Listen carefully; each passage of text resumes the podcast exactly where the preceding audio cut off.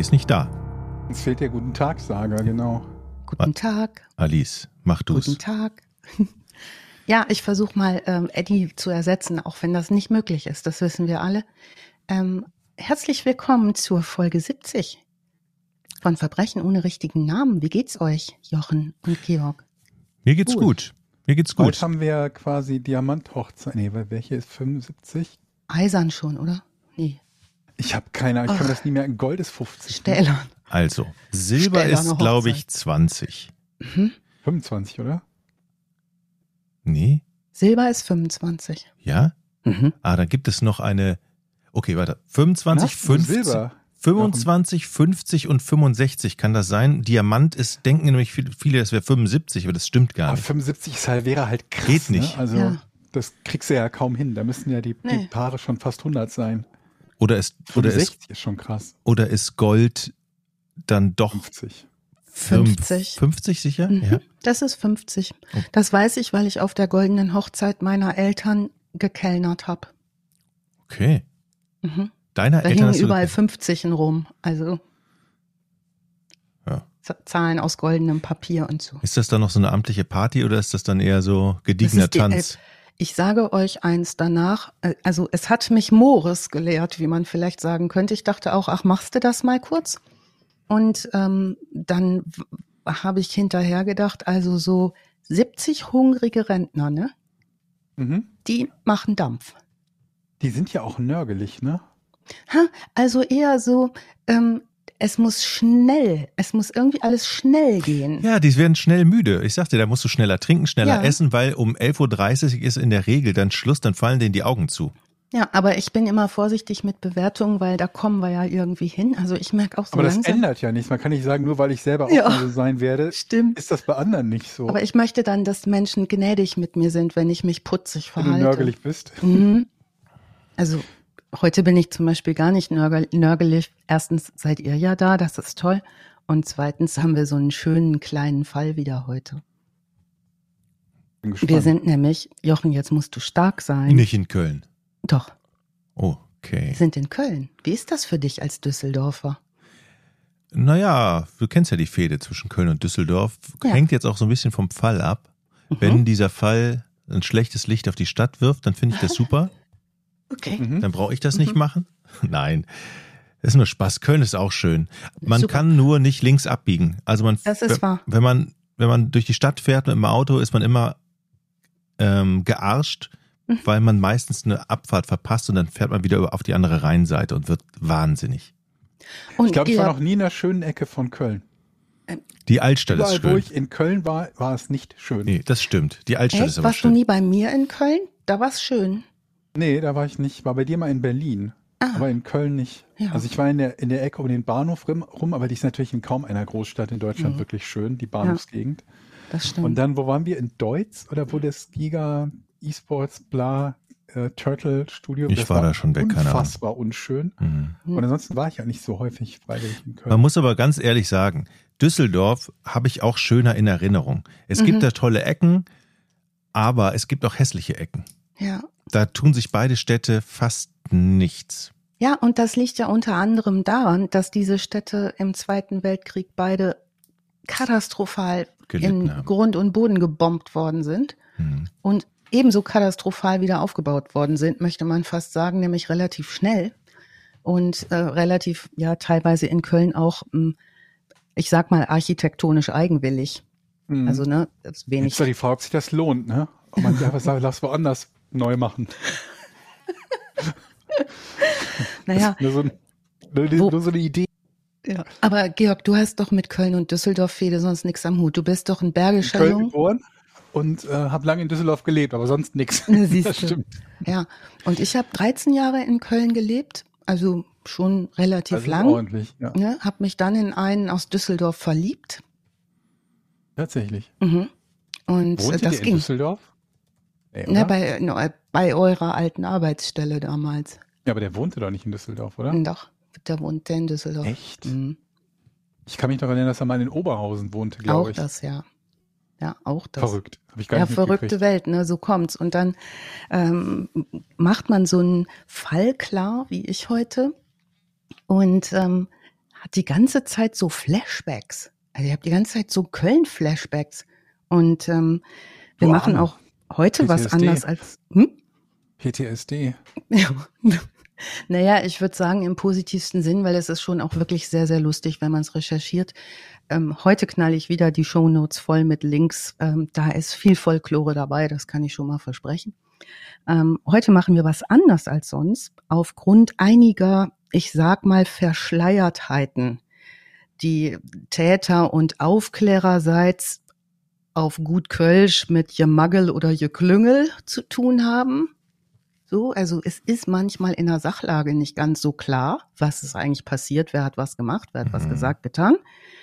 Ähm, deswegen stellen wir heute mal mehr oder weniger einen Beraubten in den Mittelpunkt. Das machen wir ja sonst nicht, ne? sonst machen wir mal hier schön Täterseite. Das geht aber deswegen, weil der Beraubte, sagen wir mal, ein Haus ist. Äh, ein großes Haus. Mhm. Aber nicht der Dom. Doch. Der ist, der muss ja mal, muss ja mal sagen, ich habe mal eine Doku über den Dom gesehen, da bin Mhm. ich echt vom Stuhl gefallen. Das ist ja, das ist ja so ein Riesengebäude mit so vieler Technik und architektonischem Wahnsinn und Ja. krass. Also den Kölner Dom, da muss man jetzt gucken. Ich halte mich ja immer ein bisschen daran jetzt, dass Georg sagt, bitte nicht zwei Stunden über die Geschichte des Kölner Doms. Ich könnte das. Ich mache es Gut. nicht. Gut. Dann Ich stelle verlinken wir aber- irgendeine Doku oder so. Ja, ich stelle den Link natürlich zur Verfügung. Wahnsinnig viel Daten und Zahlen, denn das Ding ist ja richtig, richtig doll alt. Mhm. Und ähm, was ich allerdings getan habe, und deshalb kenne ich den gut von innen bis zur Spitze, ähm, ratet mal, wie viele Stufen hat der Dom bis hoch, wenn man draufläuft? Oh Gott, ich glaube, ich bin die mal irgendwann raus, rau, raufgelaufen, weil wir als äh, äh, Kinder mit den Messdienern, glaube ich, zu Besuch waren im Kölner Dom und ein Teil des Spaßprogramms war, den Kölner Dom hochzulaufen. Ja. Ich, es waren viele. Ich schätze mal 500 irgendwas. Ich Boah, schätze, ich schätze, ja? Okay. Ja, kannst du in die Richtung weiterschätzen? Ja, dann, wenn es so schon gut ist, dann ist ja schon gelöst. Okay. Okay, 533. Ich weiß das ziemlich genau, weil ich in meiner Kölner Zeit mit ähm, hyperaktiven kleinen Menschen gearbeitet habe. Die habe ich strukturiert, das liegt mir irgendwie. Hobbits? Ja. Und Kannst du sowas jemand anderen strukturieren? Ja, ich kann Leute Wir strukturieren. sprechen, Alice. Alles klar. Mhm. Ähm, das hat mir Spaß gemacht und die, dann haben die zur Belohnung, wenn die Sachen geschafft haben, der Reihenfolge nach zu machen und nicht alles auf einmal und dabei alles heile zu lassen, haben die von mir zur Belohnung einmal auf den Kölner Dom gekriegt. Und dann bin ich mit denen bestimmt, ach, bestimmt zwölfmal bin ich die 533 Stufen hoch ähm, gelaufen. Dauert 15 Minuten, der, so roundabout, der Das sind irgendwie ungefähr 150 Ho- Höhenmeter, ne? Oder? Mhm, ja. Genau, also die kleinen hyperaktiven Menschen haben es meist in sieben Minuten geschafft und ich bin so mit hängender Zunge hinterher. Das ging krass sportlich. Ja, mega, weil die echt aktiv waren. Also deshalb ist äh, dieses Haus mir auch noch in guter Erinnerung. Ähm, also um das Gemaggel und Geklüngel, von dem ich gerade gesprochen habe, etwas näher zu beschreiben, begeben wir uns jetzt gemeinsam in das Jahr neun- 1975. Mhm. Jochen, da warst du gerade eingeschult, ne? Mm, Nee, ein Jahr, Mhm. ich war ja, bin ja 70er Jahrgang, da war ich gerade fünf, Ja. Hattest du noch ein Jährchen? War drei Ja. Jahre vor der Einschulung. drei Jahre vor der Einschulung, genau. Ja. Ich war vier. Naja, zu der Zeit jedenfalls ist in Köln der Teufel los. Oder wie der Kölner sagt, der Düvel los. Und das liegt unter anderem daran, dass in den 60er, 70er Jahren das Kölner Rotlichtmilieu, ähnlich übrigens wie auf dem Hamburger Kiez, da hatten wir auch schon ein paar schöne Dinger dazu, ähm, in diesen Jahren seine goldenen Zeiten erlebt. Diese 60er, 70er Jahre im ja, Halbwelt-Rotlichtmilieu in der Unterwelt hat eine Besonderheit, nämlich die kriminellen Geschäfte boomen in dieser Zeit. Das liegt auch daran, dass die Protagonisten der Szene, also kleine und große Kriminelle, Zuhälter, Leute, die auf Diebstahl aus sind, Hehler, also all diese Menschen allesamt Kriegs- und Nachkriegskinder sind. die früh gelernt haben, sich mit dubiosen Tauschgeschäften und Gemaggel aller Art in den Nachkriegsjahren über Wasser zu halten. Und das betraf natürlich die Metropolen ganz besonders. Also die zerstörten Metropolen. Hamburg war ja auch sehr kaputt. Ähm, Köln, wie gesagt, auch. Also in dieser Szene bewegen wir uns. Und ähm, ich glaube, Georg, da kannst du auch noch mal Spaß haben äh, mit ein paar Links dazu, die ich heute empfehle und ein paar Dokus dazu. Die heißen dann auch toll, diese Leute. Ja, also die Größen des Rotlichts. Oh, tatsächlich? Mhm. Zum Beispiel ähm, heißen die Dumse Tünn oder die Axt. Die Axt. heißen die oder Frisch frischste Fußballer, Pitter. der die Axt hieß. Echt? Vinnie Wer war das? Jones, ja. Wo wir gerade bei Fußball sind. Ja. Alice, 1975 Ja, hat, äh, gab es ein Spiel zwischen 1. FC Köln und Fortuna Düsseldorf, ging nur 0 zu 0 unentschieden. Aber ich wollte mal ganz kurz, man kann ja den Kader einsehen von 75. Toni Schumacher war damals im Tor. der Tünn. Ne? Der In der Abwehr, Gerd Strack. Unser Toni. Da war Ja. er schon 75, war Toni Ja, Schumacher schon im bis, Tor? sieben, Wow. bis 87 steht hier. Wisst ihr, dass ich viermal das Buch Anpfiff gelesen habe von Toni Ich habe es Schumacher? nullmal gelesen Ich hab's und gar nicht neulich erst gelesen. überlegt, dass ich es mal lesen wollen würde, Echt? weil Toni Schumacher einer meiner Lieblingsspieler war, obwohl er Kölner war. Also im Mittelfeld Herbert Zimmermann zum Beispiel. Oder wer kennt ihn nicht? Heinz Flohe, Wolfgang Overath. Ja. Äh, Sturm, Dieter Müller, Hannes Löhr. Also Alles jetzt Köln, irgendwelche Funktionäre, wenn sie denn noch leben. Köln Kannst hat in den 75, also in den 70er beziehungsweise 1975 einen richtig guten Kader gehabt. Ja. Aber 14 Spiele gewonnen, 11 unentschieden und 9 verloren. Also war jetzt dann Die doch waren nicht so früher geil. auch mal gut. Die waren ja auch mal Meister. Ja. Mhm. Ist schon ein paar Jahre So her. viel dazu. Genau wie bei Gladbach. Und die haben 4-0 im Rückspiel gegen Fortuna gewonnen. Okay. Ja, als mein Kind geboren wurde, bekam es von einem Patenonkel auch ein, ähm, ein äh, Geistbock geschenkt. Mochte der es nicht? Doch, es, er mochte es sehr und hatte auch so einen ersten FC Köln schon. Und wir konnten von unserer Wohnung, konnten wir, wenn der Wind gut stand, aus dem Stadion immer samstags die Ansagen hören. Da brauchten wir gar nicht hinzufahren. War auch schön. Müngersdorf. Aber Jochen, kannst du die Frisuren beschreiben auf dem Foto? Ähm, naja, Harald Schuremacher kennt man ja, der hat ja jetzt so Ja. Locken. Ähm, Hannes Löhr, so glatte Haare und lange vorne und auch ein paar Spiele haben lange auch hinten. Aber alles ein bisschen ne? länger und oft Koteletten und gelegentliche Schnauzbärte, ne? Ja. Das ist so der Style auch, den Dumse Tünn, die Axt oder Frischse Pitter in den 70ern haben. Und wir können uns ja noch gut erinnern an die äh, Brigade im, auf dem Hamburger Kiez, ne, wie die so aussahen in ihren Leopardenmänteln und ihren, ähm, ihren Cowboy-Stiefeln und ihren im 70er-Jahre-Look. Also in den 70ern wird die Rotlichtszene in Köln von Männern mit skurrilen Namen und harten Fäusten regiert. Ähm, die Machtkämpfe um die Vorherrschaft im Milieu sind auch ganz weit vorne in dieser Zeit. Also äh, die alten Kölner werden es noch erzählen können. Das war legendär und man wusste, was da an offenen Rechnungen in dieser Zeit ausgetragen wurde. Auch immer ein bisschen so mystifiziert mit, es gab noch offene Fäustkämpfe. Man trug noch keine Waffen oder Schusswaffen bei sich wie heute, sondern man löste das von Mann zu Mann. Ähm, also die beiden Herren, die die Rotlichtszene äh, von Köln über Jahre dominiert haben, muss man sagen, bis in die 90er, treten relativ beeindruckend auf. Das ist zum einen der Gastronom Heinrich Schäfer. Der wird vielen bekannt sein als Schäfers Nas, weil der ein sehr opulentes Riechorgan hat. Also wenn ihr Schäfers Nas mal googelt, kriegt ihr Bilder dazu. Ähm, und Anton Dumm, besser bekannt als Dumse Tünn, der aus der Boxerszene kommt. Der übrigens, Side Fact, war mal Leibwächter von Rumi Schneider. Ein kleiner Mann, aber ähm, hat legendärerweise mal auf einer Party, ich glaube 100 Liegestütze auf einem Arm vorgemacht. So ein Typ. Dumse Tünn, aber Tünn hat doch, heißt doch, heißt doch irgendwas, Tünn. Anton. Das Ah. ist Tünn ist kurz für Anton. okay, Mhm. der Kölsche Tünn. Tünnes und Schäl, sagt ja, ihr vielleicht Tünnes auch kenne was. ich. Ja. Und das die, die, die Abkürzung ist dünn und das heißt Anton. Ah, Bob, okay. bitte kein Kölsch nachsprechen. Das ist schlimm genug, wenn es Leute machen. Die Das hältst du nicht gut aus? Nee, das tun. ist ja auch rheinische Düsseldorfer Slang. Okay. Mhm. Dann werde ich mich äh, total bemühen. Also die Geschichte dieses Duells zwischen Dumse Tünn und Schäfers Nas beginnt halt in dieser Zeit. Wir haben in Köln zahlreiche Tanzlokale, zahlreiche Spielcasinos, Varietés, Bars, all das beginnt zu wachsen. Ähm, der Wunsch nach Vergnügen ist groß, der Wunsch nach Unterhaltung ist groß. Ähm, es wird in der Kölner Kriminalstatistik allerdings, schreiben wir eher kleine Zahlen, das sieht nicht gut aus.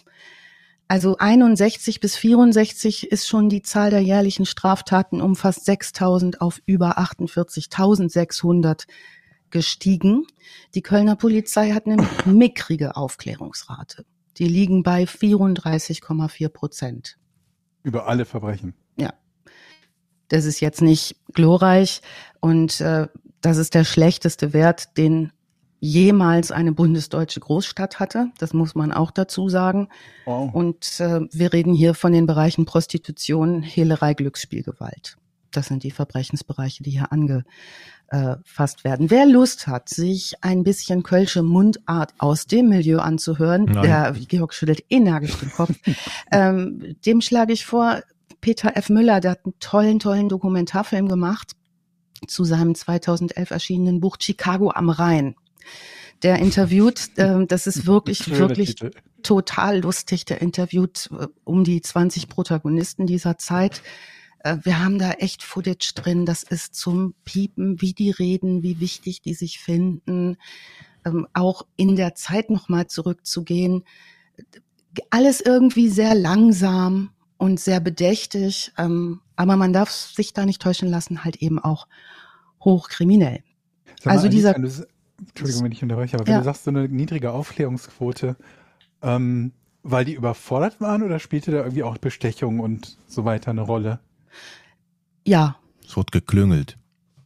Also gehe davon ganz stark aus, denn selbst, also ich hatte heute bei diesem Fall, ich merke das immer daran, wenn ich, äh, wenn ich skripte und gucke, wie kriege ich die Nummer am Ende rund, je mehr faktenbasiertes ich am Schluss noch habe, ne? also über Prozess, über wer war was, wer hat wen geschnappt mhm. oder nicht geschnappt, desto, desto klarer ist, das ist klar gelaufen. Das ist hier nicht klar gelaufen und wir wissen, wissen bis heute auch nicht so ganz genau, selbst bis in die Staatsanwaltschaft hinein, wer hat da wem welchen Tipp gegeben, wer war da beteiligt und da werden mhm. auch Personen geschützt. Ne? Also kannst du mal davon ausgehen, dass ja die Aufklärungsquote sicherlich auch wegen, ich sage mal, guter Beziehungen mhm. nicht besonders hoch war. Ähm, also dieses Chicago am Rhein empfehle ich sehr. Ähm, was man jenseits aller, ich nenne es nochmal Folklore oder wie niedlich die erzählen oder so, ähm, immer klar haben muss, es sind Schwerverbrecher. Mhm. Ja, die sind auch knallharte ähm, Geschäftsmänner der dunklen Art. Also dieser Kölsche Klüngel ist ja, ne, man kennt sich, man hilft sich. Das ist so das, was dahinter steckt. Ähm, eben auch zwischen Kriminellen und Polizei davon ist auszugehen. Also wir arbeiten hier ja immer faktenbasiert, also werde ich wie immer nur berichten, was gesichert ist. Ähm, das Ganze findet, kann man wohl so sagen, mafiös strukturiert aber auch gut katholisch statt. Köln ist eine der katholischen Metropolen. Ähm, warum erzähle ich das alles? Also von Schäfers Nas werden wir noch hören im Verlauf. Ähm, dem gelingt es, durch seine Auftritte auch sich zu verkaufen als mh, mm, Geschäftsmann, der ein sauberes Geschäft führt, große Bordelle leitet der, kann man nicht anders sagen. Ähm, dem gelingt so eine öffentliche Reinwaschung sozusagen. Also es gibt bis heute gibt's irgendwie so ein bisschen Folklore zu Schäfers Nas. Das ging bis hin, dass das Willi Milowitsch Theater auf der Aachener Straße jahrelang ein Stück aufführte, das heißt Der König vom Friesenplatz. Und um den Friesenplatz war dies Rotlichtmilieu. Also es gibt Leute, die sehen das ein bisschen anders. Zu denen gehört äh, Josef Ment, der ist Kripo-Beamter in Köln zu der Zeit, hat wegen der Sitte, also weil er in der, bei der Sitte gearbeitet hat, viel mit Heinrich Schäfer zu tun gehabt. Der sagt da schon, ich sehe das ein bisschen realistischer. Das war ein ganz brutaler, menschenverachtender Zuhälter in einer großen Ausführung. Er sagt, Schläge haben immer dazu gehört. Und äh, diese, dieses Märchen von den korrekten Jungs äh, möchte er nicht so ganz gerne, dass das immer offen liegt. Also was wir aber auch haben, sind so schillernde Figuren, der Lange Tünn zum Beispiel, äh, Domse Tünn, der Lange Tünn auch genannt. Die sind halt sehr charmant, die kommen auch so rüber. Die machen, ne, in Köln heißt dann so ein Türsteher auch nicht Türsteher, sondern Portier.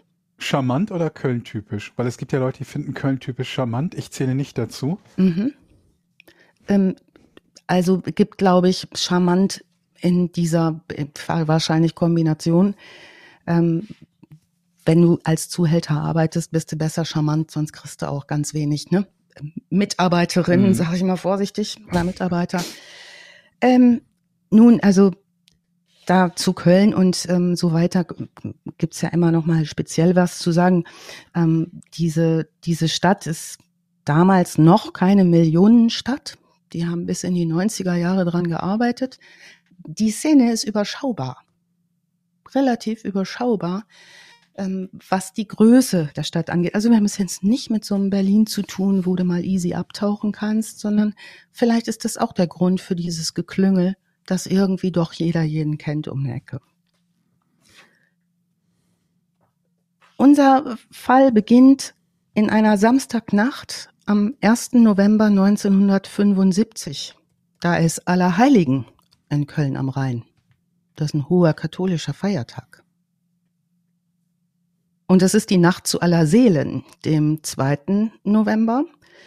Das ist wiederum auch ein hoher Feiertag, also ähm, Tag des Gedenkens an alle verstorbenen Gläubigen. Das begeht die römisch-katholische Kirche am 1., am 2. November.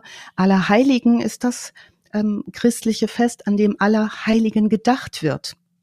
Und typischerweise tun katholische Menschen das auch, indem sie ähm, Prozessionen beziehungsweise äh, Gottesdienste beziehungsweise nagelt mich nicht fest, ich bin nicht so kirchenfest, vor allen Dingen nicht im katholischen Bereich, aber es äh, gibt so etwas wie Heiligenverehrung. Mhm. Und wir haben eben über den Dom gesprochen. Das geht da natürlich besonders gut, weil da relativ viel angebliches Material von Heiligen, Gold gefasst und Diamanten gefasst, umhersteht bis hin zu den Gebeinen der heiligen drei Könige, die im Kölner Dom sich befinden. Ist das so? Ja. Also der Dreikönigsschrein ist weltweit, also deshalb ist der Kölner Dom unter anderem auch weltweit eine der berühmtesten Kirche, weil da ein Schrein liegt im Kölner Dom. Das ist so eine Kiste, würden wir sagen. Die ist so mhm. groß wie so eine handelsübliche Materialkiste, die man so in den Keller stellt, Jochen, wo man sein Gerümpel reintut. Hm. Wenn ich einen Keller hätte, würde ich es machen, ja. Ach, du hast ja Arbeitszimmer keinen. nennt man das bei Jochen. Mhm. Ja. Ich möchte an dieser Stelle unterbrechen und sagen, Folge 239, eure Einheitsfolge möchte ich sie nennen, Tag der deutschen Einheit. Mhm. Heißt das Holodeck. Den wir immer feierlich begehen, auch mit Kirchgängen. Ja. Ich war zu Tränen gerührt, denn während ich noch skriptete, hörte ich euch dreien zu. Und ähm, die Ausdauer, die du hast, das zu tun, das erklärt ja. auch, warum du dich mit Kölnern abgeben kannst. Ich bin so, ich bin so hartnäckig. Ja. Aber bei euch ist das ja nicht schwer, denn es ist sehr lustig. Die Folge Das Holodeck ist zugemüllt, möchte ich allen, allen sehr ans Herz legen. Also ich möchte sagen, es sind Lach- und Sachgeschichten vom Aufräumen, so steigt ihr ein. Mhm. Ja, mhm, gibt es wird über Jochen gelacht. Fotos viel. gesehen. Mhm. Jetzt denkt man, ah, oh, ich höre jetzt hier Lach- und Sachgeschichten in äh, Podcast ohne richtigen Namen, unser Mutter-Podcast. Ähm, hört man da jetzt Geschichten vom Aufräumen? Das wird ja bestimmt spannend. Zack, geht's um Pornografie plötzlich. Ja, also das, das schafft aber schon ihr häufiger ja. mal bei uns. Ja, ne? Wir decken alles ab. Ja, also ganz, ganz, äh, ganz, ganz tolle Folge. Bitte unbedingt anhören. Und ähm, das Allertollste kommt ganz zum Schluss in dieser Folge. Deshalb bitte diese Folge ganz bis zum Schluss anhören. Denn ganz am Schluss sagt Georg ein ganz tolles Sprichwort. Ein ganz tolles Sprichwort, das ich jetzt nicht verrate. Sehr guter Tease. Na? Was muss man Aber hören? Es, es beginnt mit, jeder ist auf der Suche nach. Mehr sag ich nicht. Ne? Hm? Ist nicht schlecht. Wenn ihr wissen Hat Jochen wollt. jetzt auch drüber nachgedacht. ich habe die alte Folge schon vergessen. Ich fand das richtig mega. Also ich ähm, muss kurz aufhören, darüber nachzudenken, habe dann weiter dran, nein, drüber nachgedacht, was ist mit diesen heiligen drei Königen los? Ja. Na? Die doch aus dem Morgenland kommen. Was haben die in Köln gemacht? Ja, ich darf es jetzt nicht auf Kölsch sagen, weil du dann eine Allergie kriegst. Ich hatte so schöne, schöne Kölsch. Wir haben Minze, Du kriegst Minze den. Kölsch-Freibrief. Einen von drei Hör Kölsch-Freibriefen. mal, hier ist Ich krieg Minze. Myrrhe und Salbei. Ja? Ohne dass ich dir die Laune versaue auch. Auf jeden Fall. So, dann sah jetzt die heiligen drei Könige, wie die Kinder in Köln, wenn die bei mir geklingelt haben, die kölschen Kinder, die malen doch dann am, wann ist denn das nochmal, irgendwann Januar, 6. heilige, Januar, glaube ich. weiß so. ich nicht, malen die, Die doch das beschmieren die Kreuz an eine Türen. Tür. Ja, die Mhm. Machen ihre Initialen. Genau. Ja, und dann kriegen sie Süßigkeiten. Und Hm. dann singen die Kaspar, Melchior, Balthasar. Mehr weiß ich nicht, aber ich fand immer Kaspar, Melchior, Balthasar, fand ich immer herrlich. Also Kaspar, Melchior und Balthasar, diese drei sollen angeblich in dieser Kiste liegen. Und deshalb pilgern da gläubige Menschen hin. Ich möchte niemanden verunglimpfen, dem sowas wichtig ist. Mm, Das ist nur einer von vielen Schätzen, die im Dom. Moment, aber das hat ja noch nicht erklärt, warum die heiligen drei Könige aus dem Morgenland, die Ja, ja, das ist eigentlich ein Wunder. Ja, hör mal, Georg. es hat sich rumgesprochen, dass Das in ist- Köln tolles Mhm. Bier gibt. Dann haben die gesagt, Ja. hast du schon gehört? Kölsch? Oh, da muss ich hin. Und vor allen Dingen Nein. gammelten dann da ja irgendwie so 1200 Mhm. Jahre offenbar rum. Weil man wurde ja keine Dom, ich habe keine Ahnung, war das 12. Jahrhundert, 13. Also es gab einen Wahnsinnshandel in, in, in diesen ganzen 1200 bis 1800 Jahren mit allen möglichen Knochen, die ein- irgendwie helfen. es gab doch auch irgendwie 10 Millionen von Jesus Grabtüchern, ne? Also Zum die in, Beispiel. in, in Summe drei Zelte groß gewesen wären, weil jeder behauptete, das Original Grabtuch gehabt zu haben. Kreuznägel. Ja. Ein metallbeschlagenes Holz muss das gewesen sein. Also ähm, es gibt jede Muss ja Menge auch halten, ne?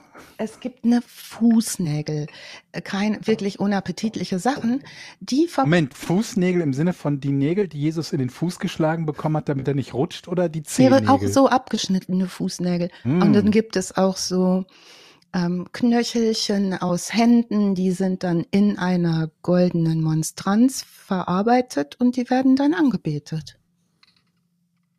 Mhm. Ne? Der ist ja, Warum auch nicht, ne? ist nicht meine Man hat ja sonst nichts. Ja, also es ist schon so, dass ich jetzt mich nicht so böse äußern möchte, aber es ist schon auch so, dass ich denke, wir haben ja auch schon mal Sektenfolgen gemacht, ne? Mhm. Mhm.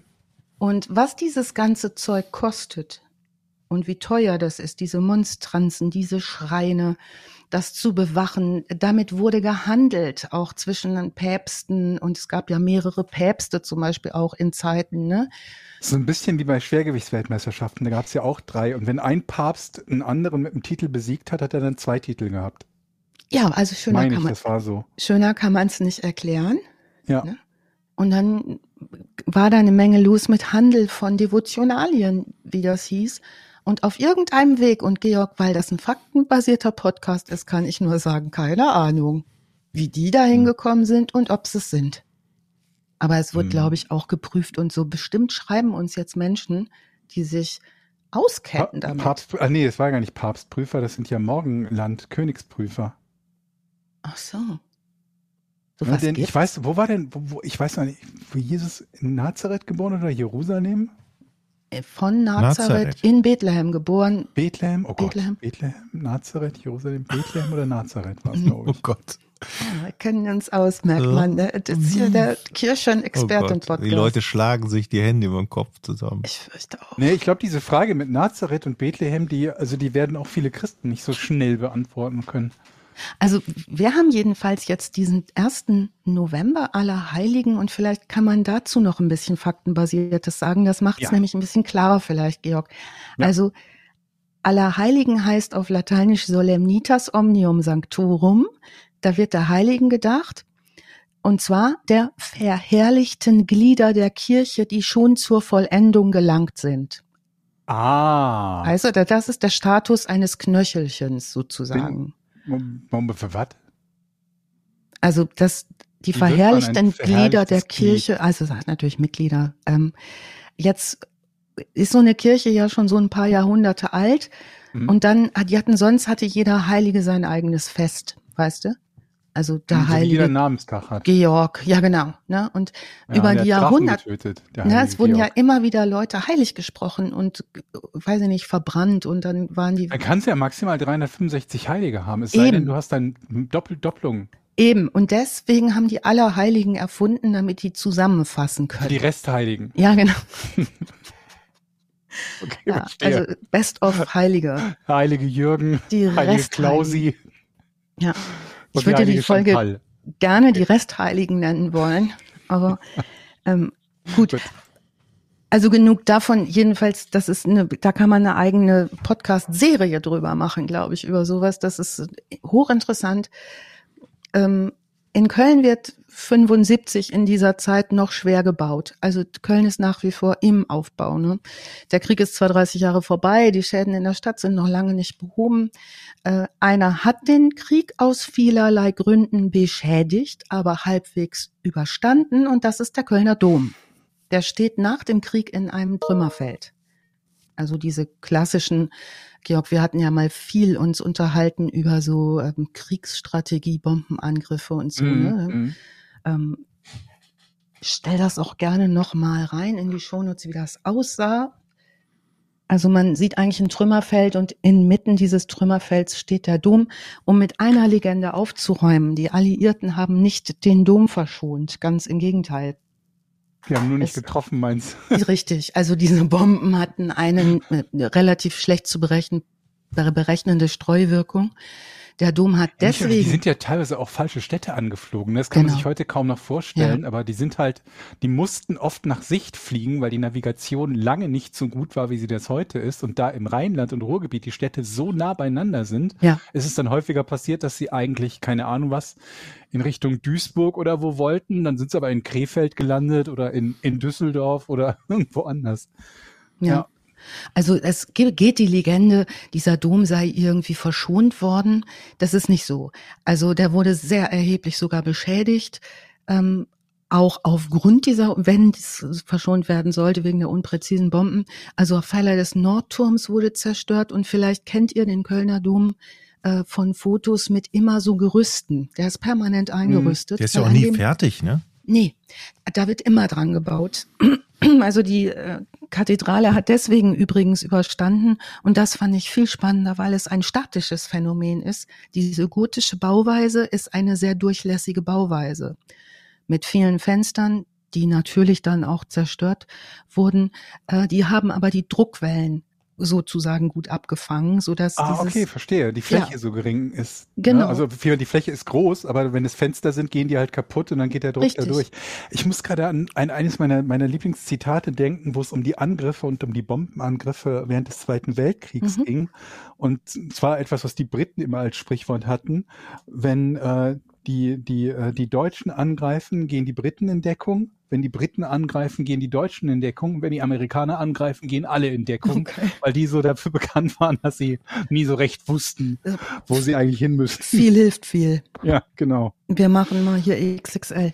Also, wen das interessiert, ähm, es gibt ein tolles Buch von einem Autor namens Möhring, der hat ähm, viel über den Kölner Dom recherchiert und geforscht.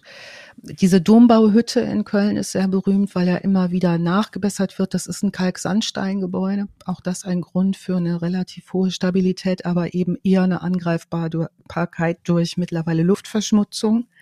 Ist das nicht viel besser geworden als in den 80ern oder so? Ja, es ist Regen besser geworden und die, ähm, also in der Dombauhütte, wenn man mal in Köln ist, also wenn ihr da seid, geht ihr, steht vor dem Dom, vor dem Haupteingang, geht ihr rechts und da könnt ihr den Dombaumeistern beim Bauen zugucken und beim Metzen, Steinmetzen. Das ist sehr interessant.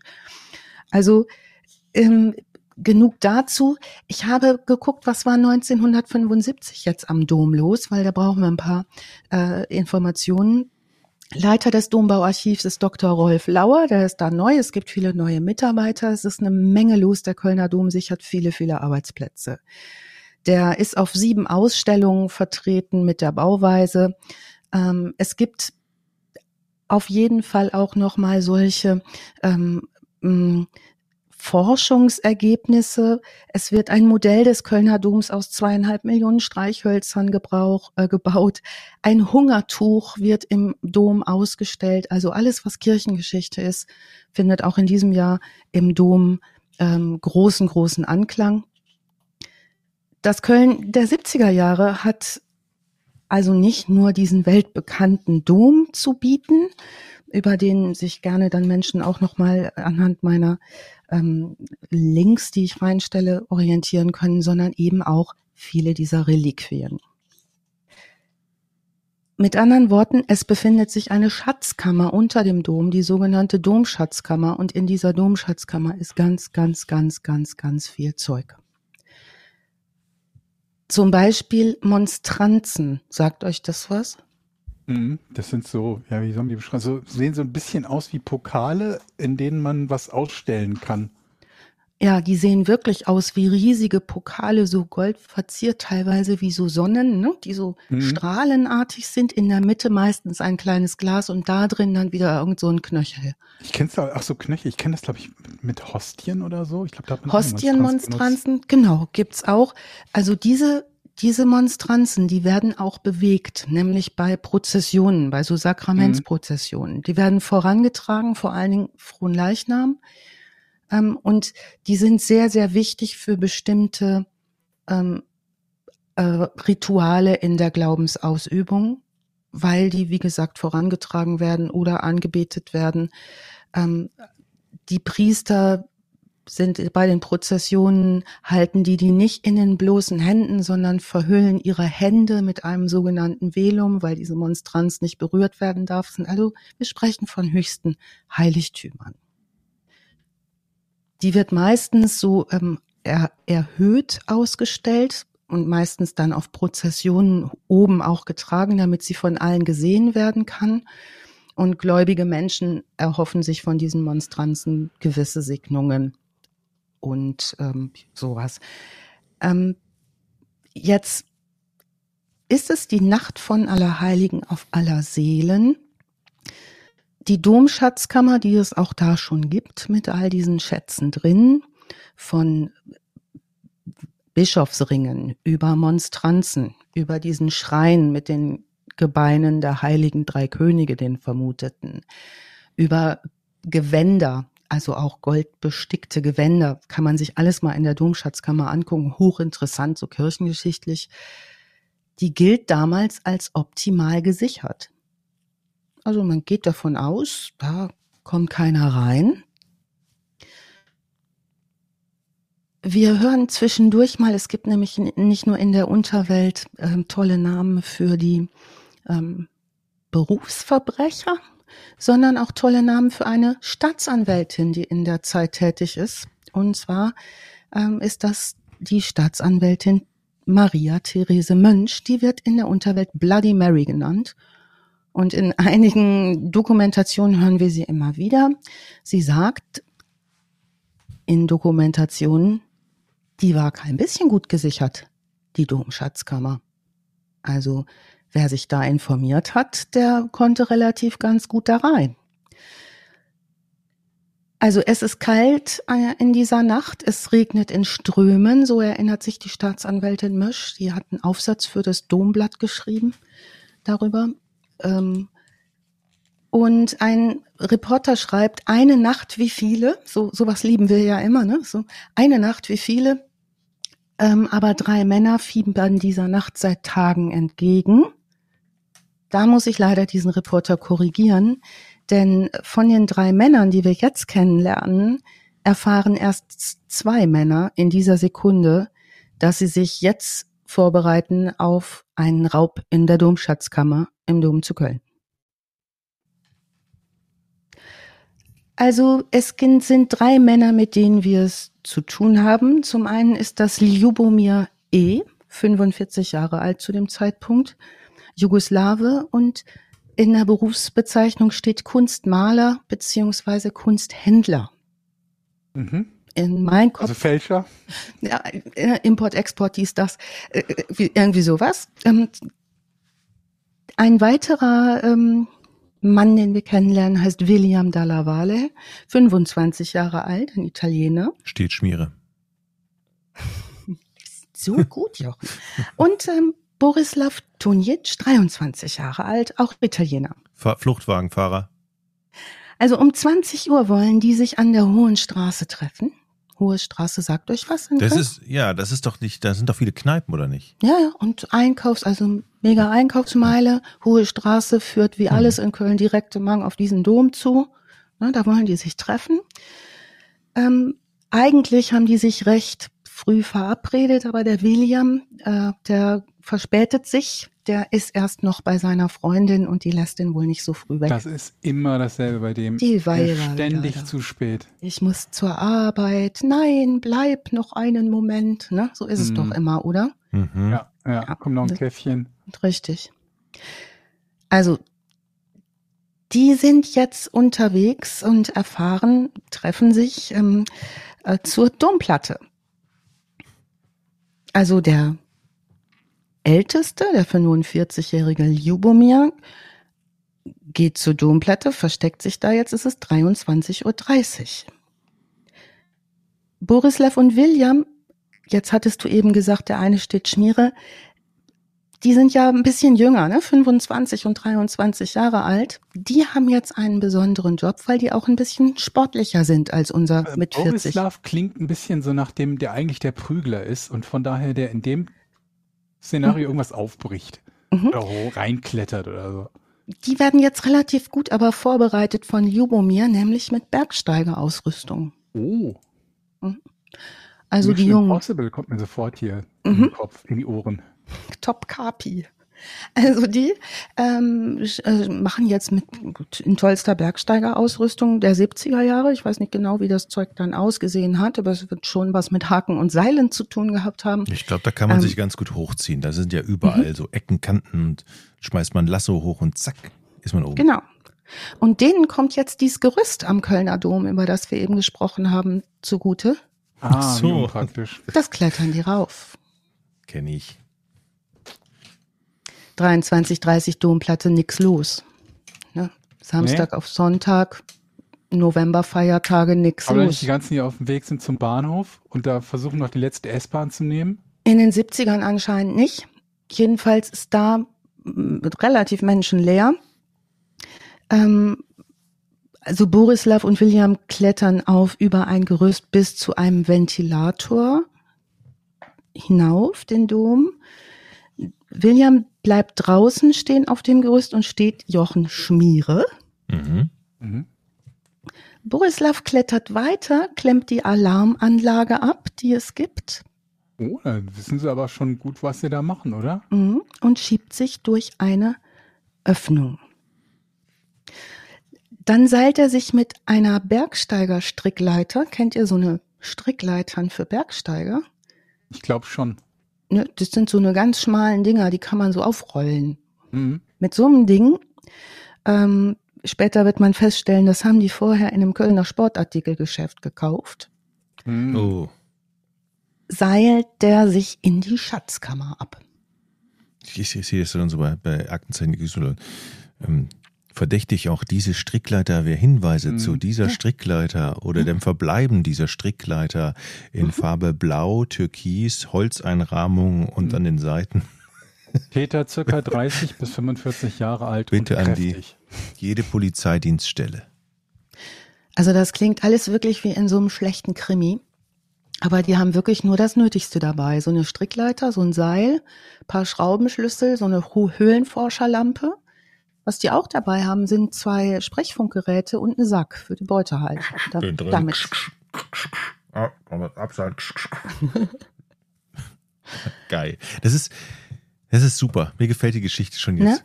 Ja, auch. Also die wollen durch diesen, diesen Ventilatorschacht darunter oder beziehungsweise eine Seil sich ja auch, aber ich habe gerade schon gesagt, also was halt, was halt passiert ist, dass draußen die beiden anderen mit ihren Funkgeräten über auch den Polizeifunk überwachen. Georg, irgendwie, was ist da Mhm. los? Ne? Die sind natürlich nicht ganz doof, die schal- schalten auch nochmal auf Polizeifunk.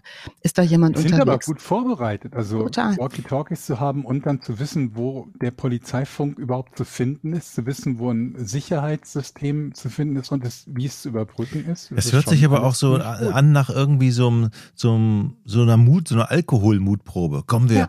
Wir, wir, wir gehen in den Kölner Viel Dom und klauen da ein paar. Knöchel. Ja, Ja, die wissen richtig Bescheid. Und ähm, die, was diesen Polizeifunk angeht, ich weiß jetzt nicht, wie gut gesichert der Kölner Polizeifunk war, aber als meine älteste Nichte, die ist jetzt 33 Jahre alt, als die ein Baby war, habe ich die in Köln gebabysittet. Und dann war immer das Problem, dass wir übers Babyphone immer Polizeifunk haben. reingekriegt haben. Nice. Kam immer, mhm, kam immer so, ich saß in der Küche, man rauchte da ja auch noch in Wohnung. Ich saß in der Küche, rauchte und wartete, dass das Baby weiter schläft und dann hörte ich immer durch den Polizeifunk, wo die gerade sind und dachte so, was ist jetzt? da? Hm, vielleicht gehe ich noch mal gucken nach dem Baby kurz. Haben die da auch Codes wie, wie in den USA, das dann heißt, wir haben hier einen 23-4er in sowieso? Das weiß ich nicht mehr, aber ich, es war Hm. jedenfalls sehr, es klang genauso wie Jochen das gerade vorgemacht hat. Bin drin. Geh auf die vier, Kanal 4, bitte. Genau. Also Borislav la- seilt sich ab, ne? Durch diesen Ventilatorschaft. Das ist übrigens auch der dünnste, der dünnste, der schmalste von denen. Mhm. Das Macht ja Sinn. Ähm, zwängt sich da durch diesen Schacht, kommt bis zu einem Gitter und das ist auch durch so, so Alarmdrähte gesichert. Die sind aber wirklich nicht weiter hinderlich, die biegt er nur so zur Seite. Klettert weiter, das- das geht. Ähm, es gibt in der Sakristei, das Sakristei ist das Ding hinter dem Altar in Kirchen für Menschen, Hm. die sich Wo sich auch der, der Pastor und die Messdiener treffen, bevor die Messe losgeht und vorbereiten und umziehen und so. vorbereiten und genau Mhm. da sich umziehen und die, das Brot und den Wein und dieses ganze Zeug ist da auch. Also in der Sakristei gibt es zwei Domwächter. Kennt ihr diese Domwächter im Kölner Dom? Die werden Domschweizer genannt, obwohl sie gar keine Schweizer sind. Wie die Schweizer Garde beim Papst. Mhm, Ja, ja, die laufen durch den Dom und, ähm, und disziplinieren Touristen unter anderem. Das würde ich auch gerne tun. Ja, möchtest du auch Domschweizer werden? Nee, ich möchte nur Touristen disziplinieren. Okay, wenn du jetzt, also du, ich bin die gute Fee und sag so, Taching, du bist jetzt Ah, ah, Touristendisziplinator. ah, hier wird nicht gerannt. Also das Wichtigste schon mal. das ist schon mal gut, ne? Was Fassen Sie noch? das bitte nicht an. Naja, Eis essend mit dem Hund da rumlaufen. Ein Hund im Dom. Ja, Darfst du gar nicht Touristen. mitnehmen, schmeißt dich der Domschweizer sofort raus. richtig, richtig. Aber manche halten sich eben nicht an Regeln, die vorne an der Eingangstür angeschlagen sind. Die widersetzen Mhm. sich dem. Also Georg, wenn du Touristendisziplinator bist, hätte ich einen Ja. Wunsch. Bitte? Bitte nicht direkt oben an der Rolltreppe stehen bleiben, wenn Alice zur Arbeit muss. Oh Gott. Ja. Ja. Das wäre mir wichtig, weil da das I lose Erst it. auf der Rolltreppe zu zweit nebeneinander stehen, dass man weder rechts noch links vorbeigehen kann. Und Man erst mal geht nur gucken. Dann links vorbei. stehen bleiben am Ende der Rolltreppe. Ja. Ja. Rechts gehen, nee, rechts stehen, links gehen, ist ja das altbekannte ähm, Motto auf einer Ja. Rolltreppe. Also in dieser Sakristei äh, befinden sich jetzt zwei Domwächter, aber die kriegen nichts mit. Die Also- sind auch nachts da, ja? Ja, ja, die haben, ne, der Dom wird schon Tag und Nacht. Moment, die, die, die kriegen nichts mit, ist doch völlig, also das geht doch nicht. Da ist ja niemand. Du hörst ja jedes Mhm. kleinste Geräusch, weil das halt ja durch diesen Dom wahrscheinlich. Die pennen doch oder sind eingeweiht. Also der, ähm, der, der William, der, dieser sehr, sehr schmale, nee, Borislav, der sehr, sehr schmale, der ist sehr genau instruiert und die sind sehr leise. Das wird auch immer wieder später ein Thema sein, wie leise die sind bis zu einem bestimmten Punkt. Der ist jetzt in dieser nicht gesicherten, im Prinzip nicht gesicherten Schatzkammer über diese Abseilaktion, geht von Vitrine zu Vitrine, da stehen lauter so eine Vitrinen und holt alles raus, was nicht nied- und nagelfest ist und Ja. stopft das in seinen Sack. Ähm, das übrigens, wie er da vorgehen muss, da ist er schon sehr, sehr strukturiert, denn Ljubomir, der 45-jährige äh, Initiator dieses Raubzuges, hat vorher sich einen Katalog der Domschatzkammer mitgenommen. ist alles eingetragen, was da so rumsteht und hat Kreuze mhm. an die wichtigsten Sachen gemacht. Das ist eine clevere Idee. So wie Weihnachten Spielzeugkatalog, ne? Oma, kreuz mhm. mal an, was wünschst du dir? So. Der macht das relativ mh, mm, entspannt und strukturiert. Die haben 30 Minuten angesetzt und haben gesagt, länger als eine halbe Stunde wäre blöd, ne? da drin zu bleiben. Sieh zu, dass du in einer halben Stunde das Gelöt im Sack hast. Jetzt ist das eigentlich eine gute Zeit und er ist eigentlich auch hochkonzentriert, sehr, sehr leise, bis ihm eine Strahlenmonstranz aus der Hand fällt und auf den Boden scheppert. Oh der scheppert. Und das ist nicht irgendwie so eine kleine Monstranz, wir haben eben drüber gesprochen, das ist ein richtig riesengroßes Ding super alt, super wertvoll. Ja, das Problem ist, glaube ich, dass man sich leicht vertut, wie die Dinger zu halten sind. Also wir hatten, ich war ja Messdiener und wir hatten mhm. so eine mhm. Hostienmonstranz und manchmal sind die halt so, dass man oben so ein Stück draufsetzen kann, damit man es leicht wieder abheben kann und eben so eine Hostie da reinsetzen. Mhm. Und wenn du halt nicht weißt, wie du das anzufassen hast und greifst du den oberen Teil, dann fällt halt der, der Sockel ab oder umgekehrt. Und das kann, glaube ich, da bestimmt auch, also das kann dir da auch gut passieren. Und die Dinger sind äh, groß und laut. Und und schwer, denn mhm. die mittelalterlichen Monstranzen, äh, eine, die sie auch einstecken, ist eine von 1657, sind aus massivem Gold. Ui. Und das wiegt auch eine Kleinigkeit. Aber hallo. Also die bemühen sich, äh, leise zu, er bemüht sich leise zu sein und diese berühmte Strahlenmonstranz, ich verlinke das auch nochmal, die geht bei dieser Aktion jetzt in Stücke knallt auf den Boden. William verschwindet ganz schnell im Ventilatorschacht wieder. Schnell, schnell, hoch, schnell weg mit dem Sack. Es ist 0 Uhr 25 und die beiden Domwächter hören das Geschepper sind sofort da, sehen, was los ist oder beziehungsweise denen ist klar, was los ist und rufen den Domküster an. Der Küster ist ja sowas wie ein Hausmeister, Hausmeister. der Kirche. Ja. Ja. Die können die Domschatzkammer von außen gar nicht aufmachen, weil die gar keinen Schlüssel haben. Ja, ist ja auch sicher. Ja, 0 Uhr 50, es sind 25 wertvolle Minuten verstrichen, der Küster kommt. Der hat da anscheinend einen Weg zu machen. Der schließt auf, sieht das, sieht die Bescherung, nämlich all die aufgebrochenen Vitrinen, viel zerschepperte, sehr, sehr wertvolle Kirchenkunst, die da auf dem Boden liegt, ähm, und ruft die Polizei. Also die, im Polizeipräsidium geht jetzt die Meldung ein, Einbruch in die Schatzkammer der Hohen Domkirche zu Köln, Dom Nordseite. Auch verschwunden ist diese Monstranz, um die wird das gleich auch nochmal. Oh, die sieht aber genau. schön aus, muss ich sagen. Die sehen ja. alle so geil aus. Das die sieht richtig toll aus. Ich, ich habe ein ganz anderes Bild gehabt. Das musst du unbedingt äh, veröffentlichen. Ja, mache ich auf jeden Fall. Also die Polizei ist zwar innerhalb von drei Minuten am Einsatzort, aber mit diesem sehr verspäteten Alarm und dadurch, dass der Küster erstmal kommen muss und aufschließen und so, ähm, haben die Täter einen eigentlich nicht mehr aufzuholenden Vorsprung mit ihrer Beute. Und haben Glück gehabt, dass die nicht sofort die Polizei und den Küster gerufen haben, ne? Ja. Und jetzt wird's noch unglaublicher, die Szene, denn die rennen jetzt mit ihrer Beute natürlich über die relativ gut einsehbare Kölner Domplatte. Mhm. Und werden da auch noch ähm, von drei Kölnern beobachtet, die später aussagen, die kamen aus der Kneipe, ne, von der Zechtour, drei Leute, die sagen, die sehen Leute mit einem großen Sack, in dem es klimperte. Richtung Dom weglaufend und haben so aus Scherz noch gerufen, na, ihr habt wohl der Dom beklaut, schönstem Kölsch. Ähm, keine Antwort bekommen und dann haben die sich da nicht weiter irgendwie was bei gedacht, sind nach Hause gegangen. Fand's lustig. Also William ist wieder auf der Domplatte mit seinem Sack voll Zeug, wirft seine Beute in ein Gebüsch, trifft in einer Wohnung Hohe Straße äh, seine Kumpel, die gehen zurück, sichern die Beute.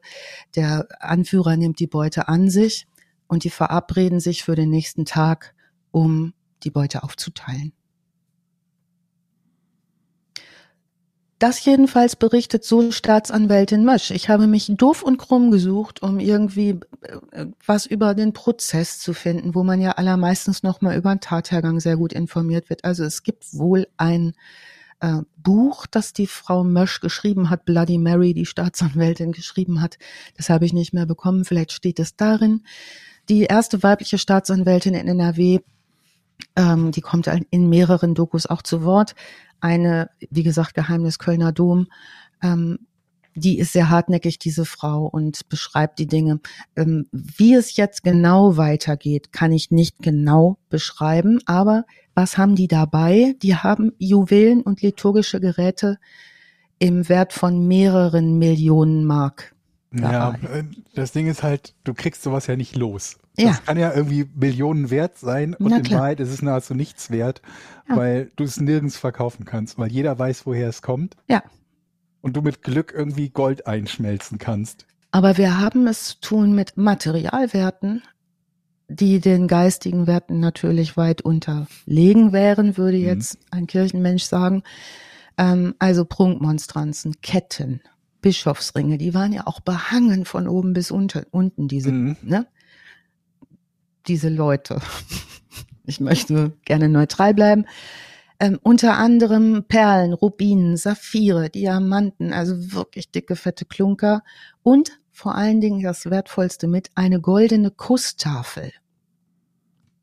Was denn das? habe ich mich gefragt. Eine goldene mhm. Kusstafel. Hast du also, keine goldene Kusstafel zu Hause? Nee, du? Was ich ist denn, eine was, was ist eine Kusstafel? Was bitte ist eine Kusstafel? Also, Kusta ein Gegenstand der Heiligenverehrung zur privaten Friedenspflege. Jetzt staunt ihr. Was könnte denn das sein? Also ich habe da wohl so eine Tafel. Und jetzt habe ich wohl zum Beispiel Streit. Na? Also das ist so eine Elfenbeintafel und ein silberner Griff mit Elfenbein wird's eng, wenn du dir die bestellen willst, Georg. Das ist jetzt leider mm. verboten. Da müsstest du ins Darknet gehen. Vielleicht. Mm. Vielleicht mm. ist die auch da, weil diese ist nie wieder aufgetaucht. Und dann wird da Kokain verabreicht? Nee, das ist so. Ähm, Kann man nicht noch Mammutelfenbein importieren? War das nicht irgendwie ausgenommen? I don't know. Ich finde da schon was. Also diese Kusstafeln, die gehörten so im Frühjahr ähm, Einzelpersonen oder Familien, manchmal auch Kirchen oder auch Fürsten, also auch Herrschern. Ähm, und da drauf war so eingraviert die heilige Mutter Gottes und Jesus, und so. Und mhm. diese, diese Pax, Kusstafel, auch Pax genannt, ähm, die wanderte dann immer zur Aussöhnung zerstrittener Familien zwischen den Häusern hin und her. Also man hat sozusagen den Streit über diese Kusstafel beigelegt, indem man die Privatpersonen oder Fürsten oder sonst was, die hin und her schicken ließ. Sehr schräge Form der ähm, Mediation würde ich es heute nennen, aber offenbar war das ein wichtiger Gegenstand, ähm, seine weltlichen Streitigkeiten über diese Kusstafel beizulegen, um sich wieder zu besinnen. Ne? Wer ist denn eigentlich der Herrscher? Gott und so weiter und ein Versöhnungsgegenstand. Nun, um jetzt diesen Domraub mit all diesem teuren Zeug, was weg ist, aufzuklären, wird natürlich eine Sonderkommission eingerichtet und Interpol wird eingeschaltet. Mhm. Denn natürlich gehen die davon aus, die werden jetzt wohl nicht nur nach Deutsch fahren, einmal über den Rhein, ne? Sondern vermutlich sind die ganz schön weit weg. Ab jetzt kriege ich nicht mehr besonders viel Detailinformation, außer nochmal einer Detailinformation der Staatsanwältin Mösch, die sagt, im Nachhinein wusste sie, sie hätten sie einmal fast an dem Abend, an dem Tag danach noch gehabt. Sie haben nämlich äh, die Wohnung durchsucht, eines der Täter. Ähm, und während, sie wusste dann später, als sie sie gefasst haben, sie wusste dann später, hinter der Tür stand die ganze Zeit ein Koffer mit dem ganzen Zeug drin. Aber die haben die ähm, Beamten, die in die Wohnung wollten, die Polizeibeamten, so raffiniert in ein Gespräch verwickelt, dass es der Ehefrau des einen Täters gelungen ist, unauffällig den Koffer in einen anderen Wohnungskeller zu bringen. Dann haben die ganz in Ruhe die, die Wohnung durchsuchen lassen, den eigenen Keller, nix gefunden, bye bye. Also den Ermittlungsleiter ähm, ist recht bald klar, weil die Stadt sehr klein ist und die Szene sehr klein und vielleicht auch die ein oder andere Information gestreut wird von Menschen, die wir zu Anfang der Folge kennengelernt haben. So sagt jedenfalls Kriminalpolizist Helmut Simon später gegenüber dem Kölner Stadtanzeiger, der dabei ist als junger Beamter, der sagt, es gibt in Köln nur einen, der so bescheuert ist, einen Domstadtschatz zu klauen, und das ist Lubomir E. Also inzwischen, ihr könnt euch vorstellen, hat das Kölner Generalvikariat neue Hoffnung gefasst. Das Generalvikariat bittet nun auch die Täter um Einsicht. Das geht durch die Presse natürlich, durch die Zeitung, durchs Radio, durchs Fernsehen. Ähm, es wird der Wert zunächst mit einer bis 20 Millionen angegeben. Klar, schwierig einzuschätzen. Die Kirchenmänner sagen aber nun, na ja, also der reine Materialwert, der liegt doch nun unter der ausgelobten Belohnung von 50.000 Mark zur Erfassung der Täter, also 50.000 Mark, schöne Stange Geld. Die Pressestelle des Bischofs bittet um vertrauliche Kontaktaufnahme. Und diese Vertraulichkeiten in der Kontaktaufnahme sind auch der Grund dafür, dass wir recht wenig Informationen bekommen.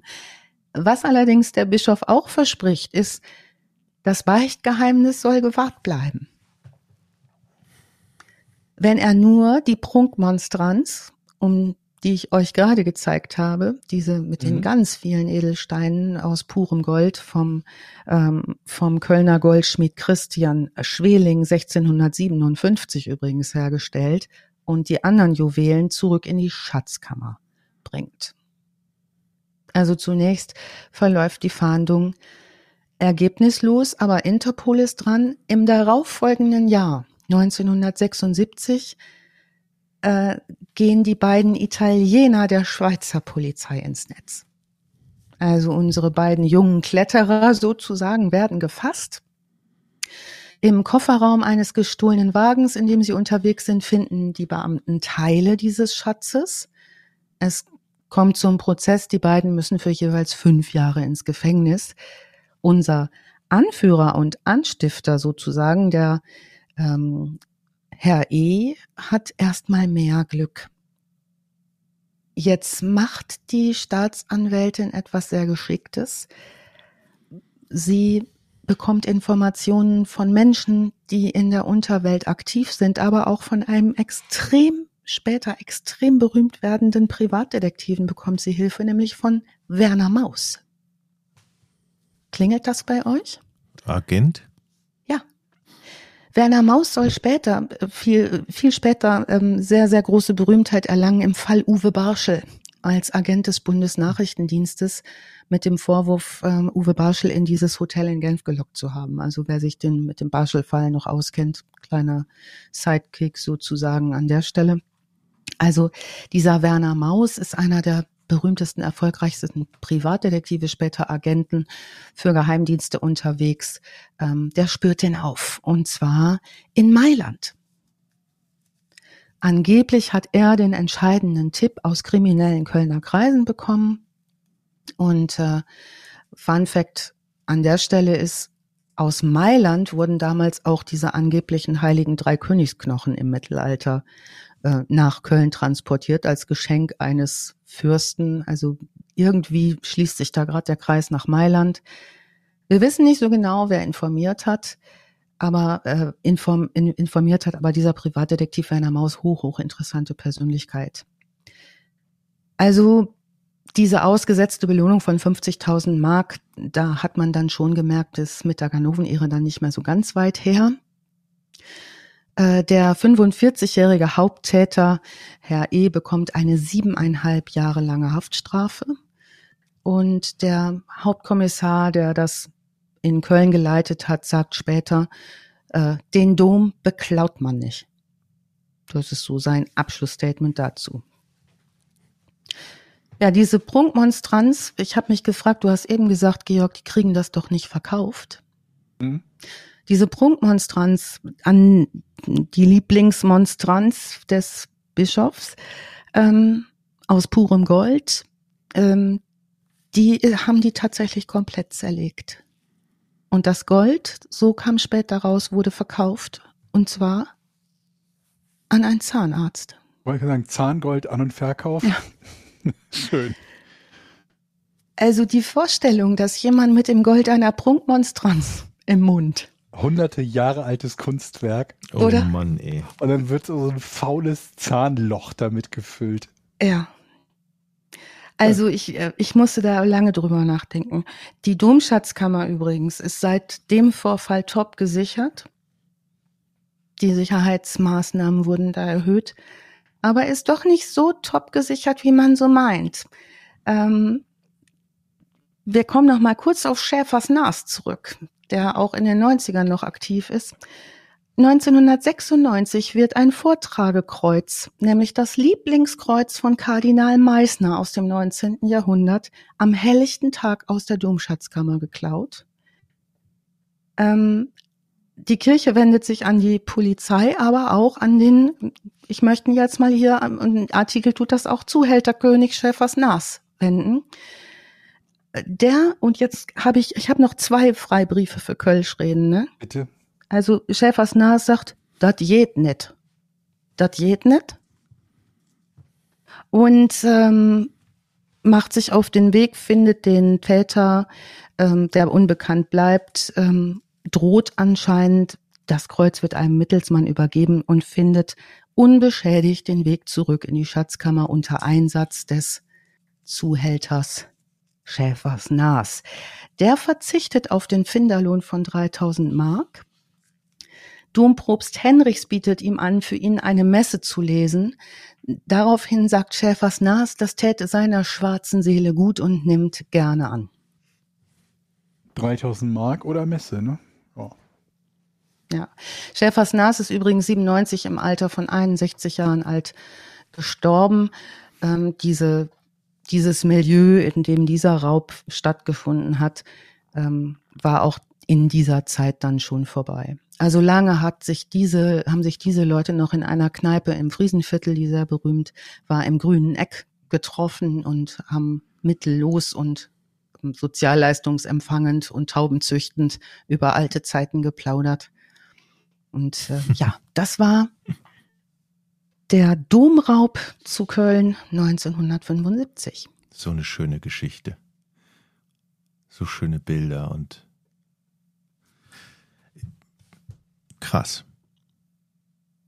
Was ich mich gefragt habe am Anfang, diese Domwächter, haben mhm. die gepennt oder haben die. Was ich mich gefragt habe, in Dom, der Sakristei, steht da nicht auch der Wein? Ja, vielleicht haben die gepichelt.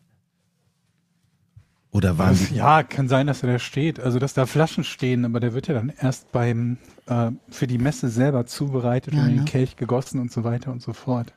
Also steht Nein, da halt also, billiger Wein rum. Ist das billiger Wein oder ist das guter Wein? Du bist am Keine Ahnung. So ein Kirchenwein halt. Wie ja. alt ist man denn als Messdiener, Georg, wenn du das warst? Ist man oh da Gott. so acht oder neun? Ja, da fängt es an und ja, ich glaube, weiß nicht, ob da, ob es da irgendwie nach oben offen ein zeitliches Ende gibt. Also Damals waren es zumindest mh. bei den Katholiken nur Jungs, aber ich glaube, das hat sich mittlerweile sogar bei den Katholiken schon geändert. Mhm. Ich glaube, bei den, ich weiß nicht, hatten die Evangelischen überhaupt Messdiener? Nein, so war, also ich, nee, ich, wir hatten sowas nicht. Wir ja. hatten aber auch das ganze Bling Bling nicht so, also bei uns wird nicht so viel hin und her getragen. Nee, was ich mich gefragt habe, ist, ob die, ob die in irgendeiner Art und Weise halt beteiligt waren oder Tipp gegeben haben oder so, weil alleine die Tatsache, dass sie irgendein mhm. Geräusch hören, selber nicht nachgucken können und nicht zur Sicherheit mal einfach die Polizei rufen. Weil was macht die sonst irgendwie um 0 Uhr irgendwas in, in ja, Köln? Das ist und doch ihr Job. Dom ist ja auch, also ist ja direkt beim Bahnhof, da ist ja nicht mhm. weit zur nächsten Polizeistation. Deswegen waren ja. wir in zwei Minuten da oder in drei Minuten. Sagst du dir halt, kommt mal kurz vorbei, ich höre ja irgendwelche komischen Geräusche und gut ist. Ja. Aber nee, sie rufen den Küster und der kommt auch erst 20 Minuten später. Ja, also ich glaube schon, dass es einen Grund hat, warum man da nicht so ganz viel drüber rauskriegt im Nachhinein.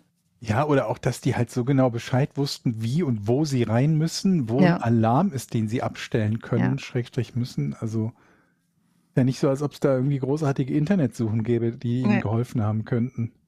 Die müssen ja Informationen von jemandem gehabt haben, der sich da genau auskennt. Ja.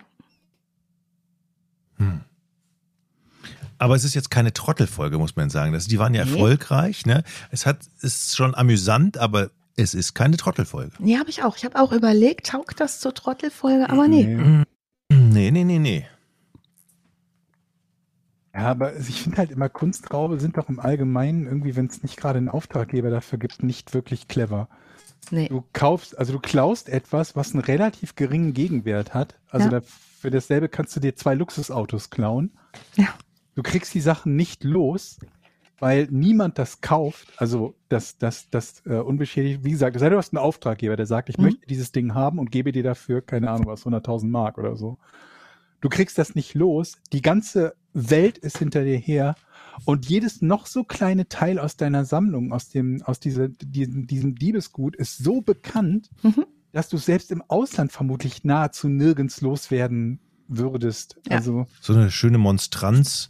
Vermutlich sogar selbst einzelne Steine, wenn du plötzlich so einen dicken Rubin oder so Ja. hast und man sich den Moment mal, der sieht doch, davon gibt's ja vermutlich auch nicht irgendwie Millionen. Genau.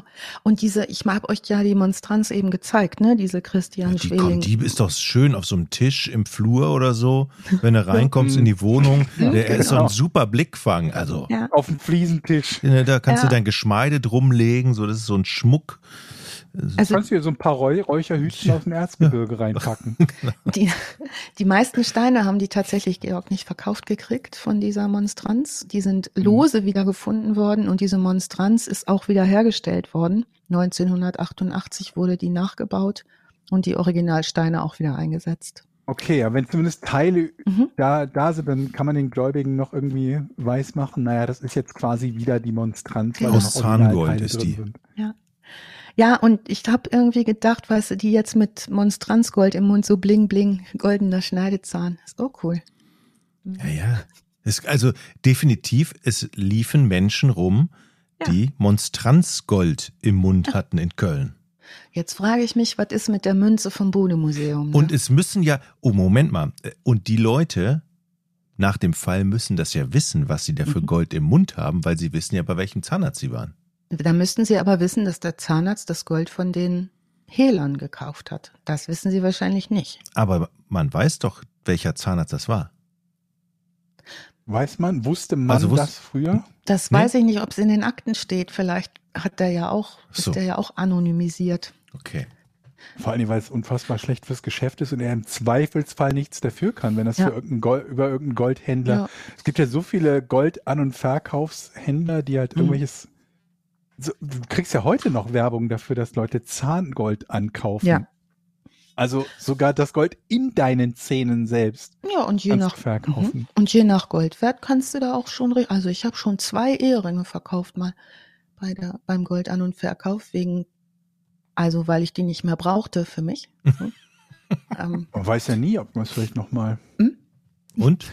Aber Gut kassiert? Ähm, ja, das- doch, also ich bin von das eine Mal habe ich mir eine total tolle, teure Flocati-Jacke, so eine, ich fand Flocati-Jacken toll, die so schwarze Flocati-Jacken, weiß ich nicht, könnt ihr damit was anfangen? Mhm. Ich war viel unterwegs dann früher. Und einmal bin ich richtig dick essen gegangen von meinem Ehering. Geil. Da schmeckt es doch. Ich weiß, dass sie gut. beim Zahnarzt, als ähm, bei mir Zähne neu gemacht wurden, wurde ich auch gefragt, ob ich das Zahngold haben und mitnehmen möchte. Mhm.